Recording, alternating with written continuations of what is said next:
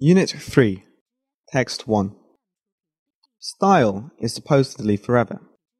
The garments needed to conjure up eternal style are spending less time on shop racks and in homes than ever before.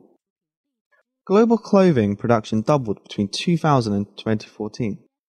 As apparel firms' operations became more efficient, their production cycles became quicker, and fashionistas got more for their money. From just a few collections a year, fast fashion brands such as Zara now offer more than 20. H&M manages up to 16. Dressing to impress has an environmental cost as well as a financial one. From the pesticides poured on cotton fields to the washes in which denim is dunked, making one kilogram of fabric generates 23 kilograms of greenhouse gases on average, according to McKinsey.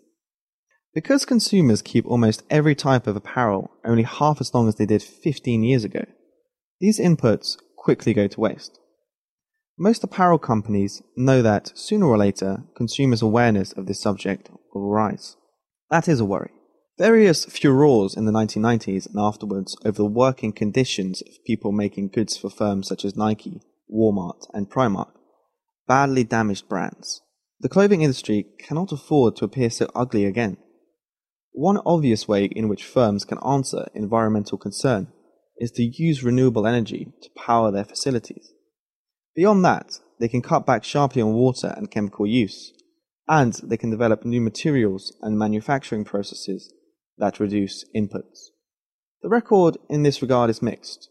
H&M was the largest buyer in the world of better cotton last year, that is, cotton produced under a scheme to eliminate the nastiest pesticides and encourage strict water management. But for many firms, research and development into new materials and methods is not a priority.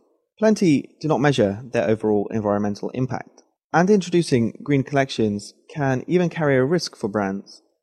It is possible that a shopper will move on from wearing a consciously green t shirt to viewing other kinds of clothing as the trapping of planetary destruction. A handful of brands encourage customers to recycle old clothes by returning them to stores.